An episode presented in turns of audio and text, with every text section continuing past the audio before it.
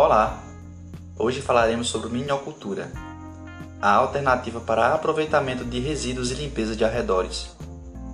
A criação de minhocas, ou conhecidamente como vermicompostagem, é uma alternativa para aproveitamento de resíduos, tanto de origem vegetal como de origem animal, que normalmente são encontrados nos arredores das casas. A vermicompostagem possibilita a produção de material orgânico rico em humus, de alta qualidade e também de baixo custo, pois todo o material necessário pode ser obtido na propriedade. O humus de minhoca pode ser usado em hortas, pomares, jardins ou até mesmo em vasos de flores.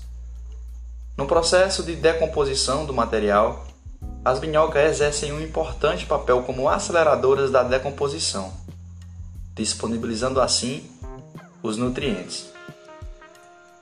Para iniciar o processo, é importante reunir uma boa quantidade de material orgânico, como palhadas, restos de frutas, hortaliças e até mesmo esterco.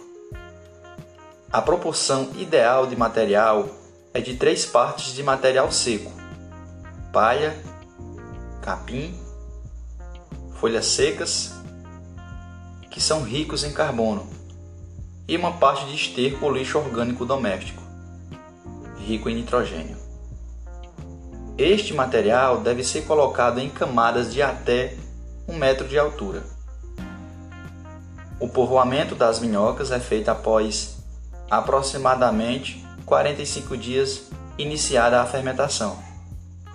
O processo final de decomposição leva em média 2 a 3 meses. A criação das minhocas pode ser feita em canteiros com piso e paredes laterais de tijolos. Porém, isso não é fundamental, pois a introdução de minhocas em uma pilha de composto feito diretamente sobre o solo, além de ser de custo mais baixo, permite que a atividade das minhocas vermelhas ou conhecidamente também como californianas, que são pioneiras, seja complementada com espécies nativas de minhocas do local. O mais importante é ter abundância de material para que as minhocas possam alimentar-se.